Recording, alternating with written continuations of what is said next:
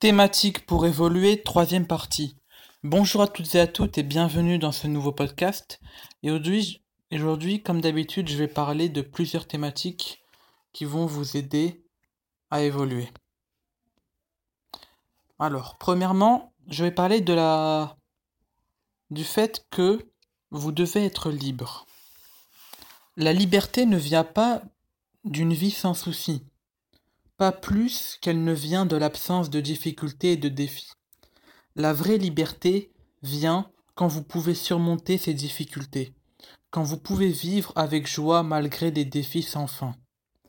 Vivre sans souci, c'est être séparé de la vie.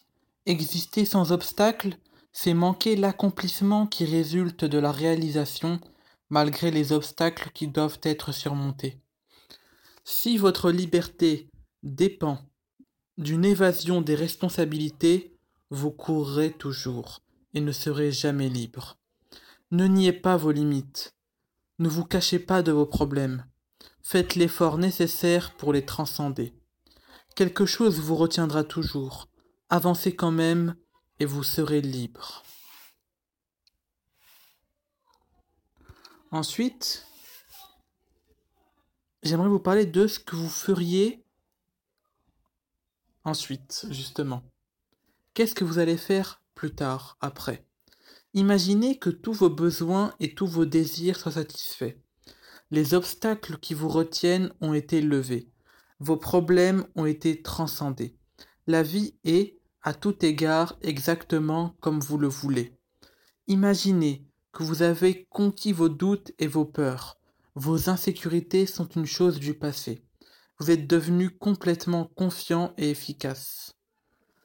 Quand vous avez atteint votre rêve, quand vous avez atteint tous vos désirs, que se passe-t-il?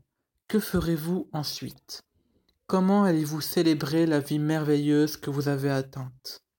Qu'y a-t-il chez vous qui existera quand il n'y aura plus besoin de lutter, de ne plus avoir besoin d'impressionner qui que ce soit? Plus de défis à surmonter peut-être? Que ferez-vous? Y a-t-il vraiment une raison pour laquelle vous ne pouvez pas le faire maintenant?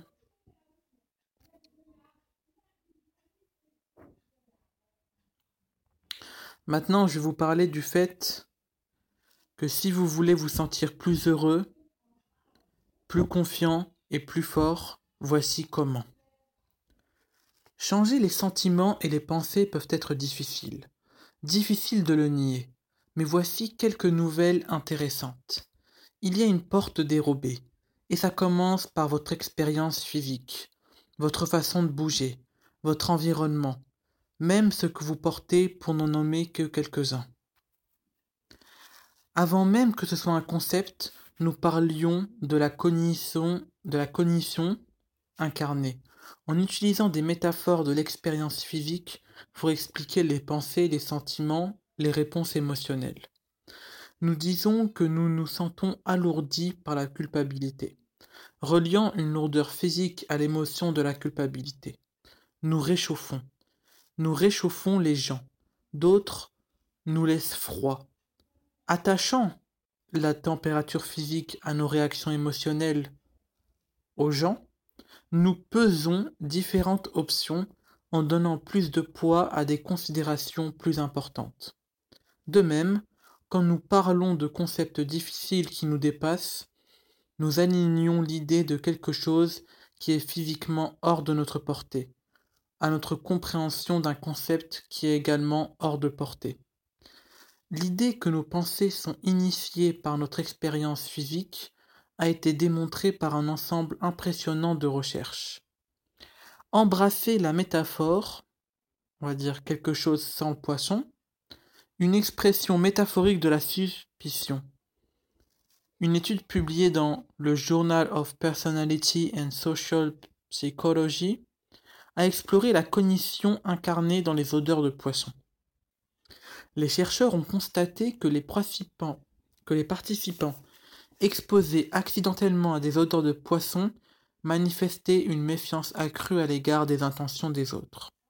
Ces participants ont également montré moins de coopération dans une tâche qui les obligeait à faire confiance aux autres pour partager des ressources ou des responsabilités.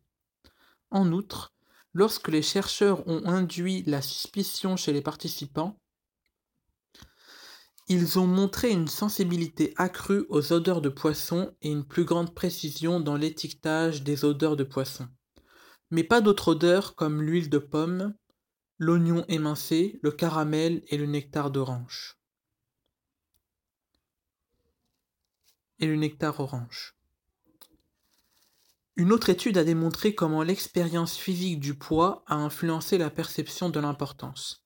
Basant leur étude sur l'observation que les objets lourds exigent plus d'efforts et ont un plus grand impact sur le corps que les objets légers, les chercheurs ont constaté que lorsque les gens pesaient plus lourd, ils percevaient les problèmes comme plus importants.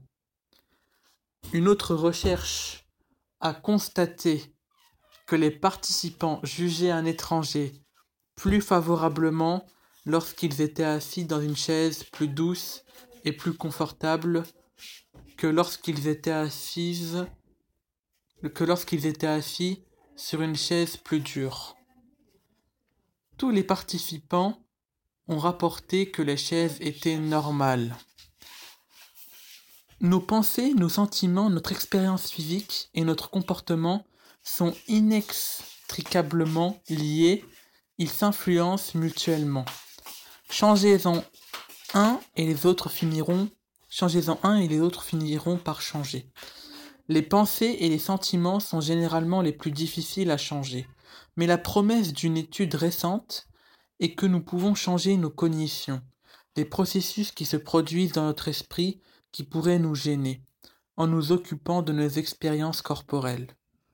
Dans l'étude, les chercheurs ont constaté que les personnes ayant une plus grande conscience corporelle montraient une plus grande propension à ce que l'esprit soit influencé par le corps.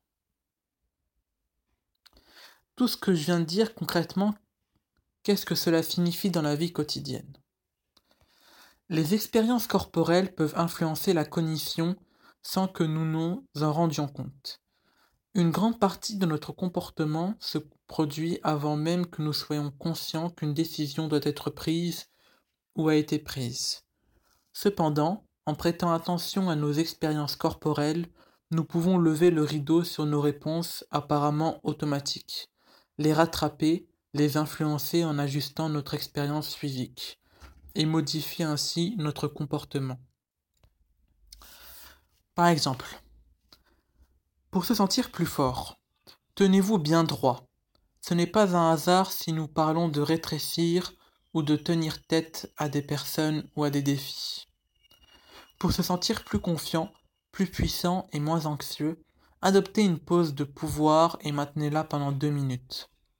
Pensez au style super-héros avec votre corps élargi, la poitrine gonflée et les mains sur les hanches. Il y a une plus grande chance d'être perçu favorablement ou de recevoir une réponse favorable quand l'autre personne est physiquement à l'aise. Peut-être est-ce la raison pour laquelle la conversation sur les oreillers est une partie si importante des relations. Lorsque nous nous sentons détendus, proches, à l'aise, la conversation est plus susceptible d'être détendue. Les métaphores que nous utilisons tous les jours sont un indice des cognitions incarnées. Les pensées et les sentiments peuvent parfois donner l'impression d'être imperméables au changement, comme si pendant notre sommeil ils étaient gravés dans la pierre enfermé dans un coffre-fort. La bonne nouvelle est qu'il y a une porte dérobée, accessible en prêtant attention et en modifiant nos expériences corporelles. Un comportement, une attitude, une pensée ou un sentiment qui ne fonctionne pas aussi bien peut être modifié en changement, en changeant quelque chose dans l'environnement physique. Ça peut être la température, réchauffer, refroidir, le confort, adoucir, durcir, la musique, calme, puissant, énergétique, l'éclairage, allumer ou éteindre. Vous devez avoir une conversation difficile? Offrez la chaise confortable. Voulez-vous que quelqu'un adhère à votre point de vue? Vérifiez la température de la pièce. Voilà, ce sera tout dans ce podcast et on se retrouve pour un prochain podcast. Ciao ciao.